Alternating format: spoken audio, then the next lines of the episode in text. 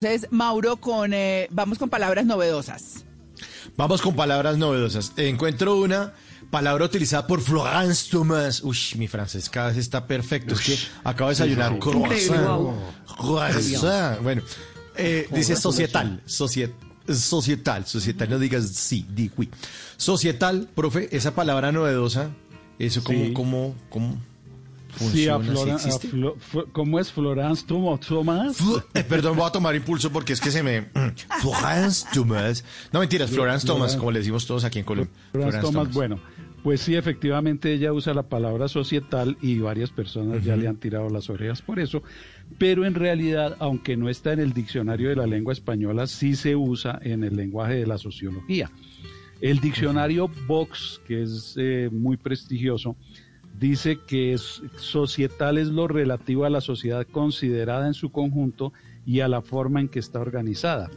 Uno podría decir, pero diga social, que es como dice todo el mundo, pero es que la, eh, la terminología técnica a veces requiere ciertos matices que se expresan con otra palabra, como cuando se empezó a decir societario. Miren ustedes, uno podría decir, no, pero diga el capital social y no el capital societario, pero esa palabra se impuso. Y lo mismo va a pasar con societal. Eso poco a poco va a ir calando y va a quedar ahí dentro de los de las palabras de uso habitual en el idioma. Eso, es- Ah, eso es trevia.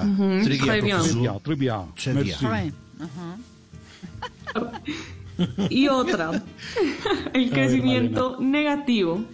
Y le leo textualmente, en el 2020 el crecimiento negativo del país será del menos 6,5 según la CEPAL. Sí, sí, esta expresión también es censurada frecuentemente porque es crecimiento es, es, es de para arriba, ¿no? Y negativo es de para abajo, es una de esas locuciones eh, paradójicas, crecimiento negativo. Pero es correcto, es correcto porque lo que se mide es el crecimiento, de cuánto fue el crecimiento de los países o de cuánto va a ser este año. Y entonces puede ser que en algunos de negativo.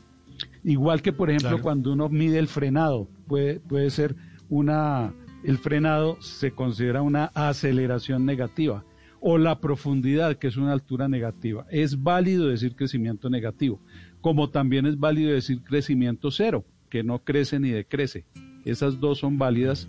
Y si no fuera porque estos son los términos técnicos, pues uno también podría decir el decrecimiento, aunque se use menos. Eso es malo. Profe, lo Sí, voy señor. a invitar un ambigú. Ambigú. Uy, qué bueno, Dicen Simón, por ahí. qué bueno, qué bueno. invitamos a- Sí. a nuestros amigos a un delicioso ambigú. Eso suena como Sí, catalán. yo no sé si ustedes habían oído la palabra ambigú. Yo me la Yo no. encontré buscando, buscando equivalentes de buffet o buffet, que es la comida por autoservicio.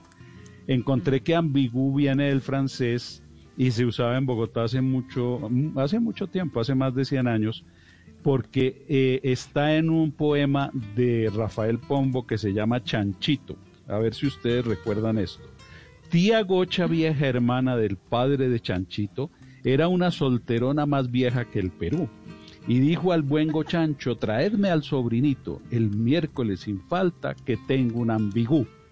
¿Recuerdan eso de Rafael Pombo? Yo no. Ambigú. Yo me quedé en el hijo de Yo rana, no, profe. profesor. Yo soy... En el Como el hijo de. Racua. Bueno, esta es la yo también. como- Salió, sí, salió muy Profe, pero, mamá. por ejemplo, uno cómo se va vestido de un ambigú, digamos, me invitan, digo, porque yo sé irme vestido de un asado a unos 15, pero a un ambigú, ¿qué me pongo?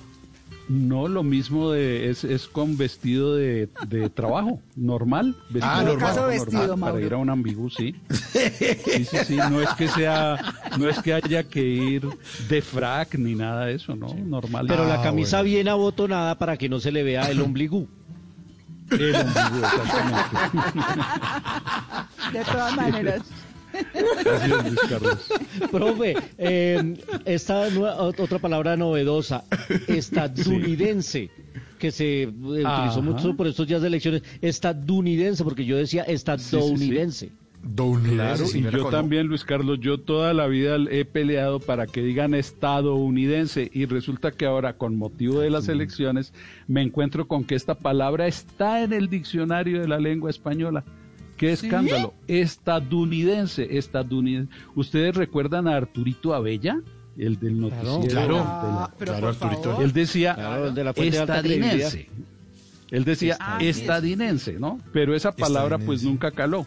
En cambio, esta la incluyeran en el diccionario de la lengua española, estadounidense, ¿sí? Hágame el favor, que es sinónimo de estadounidense, pero para más escándalo, el diccionario en la palabra americano, en el cuarto significado dice estadounidense. Y en norteamericano, en el tercer significado dice estadounidense. Y en la palabra gringo, en el tercer significado dice estadounidense. Háganme el favor, todos esos son sinónimos del gentilicio de los Estados Unidos. ¿Cómo les parece?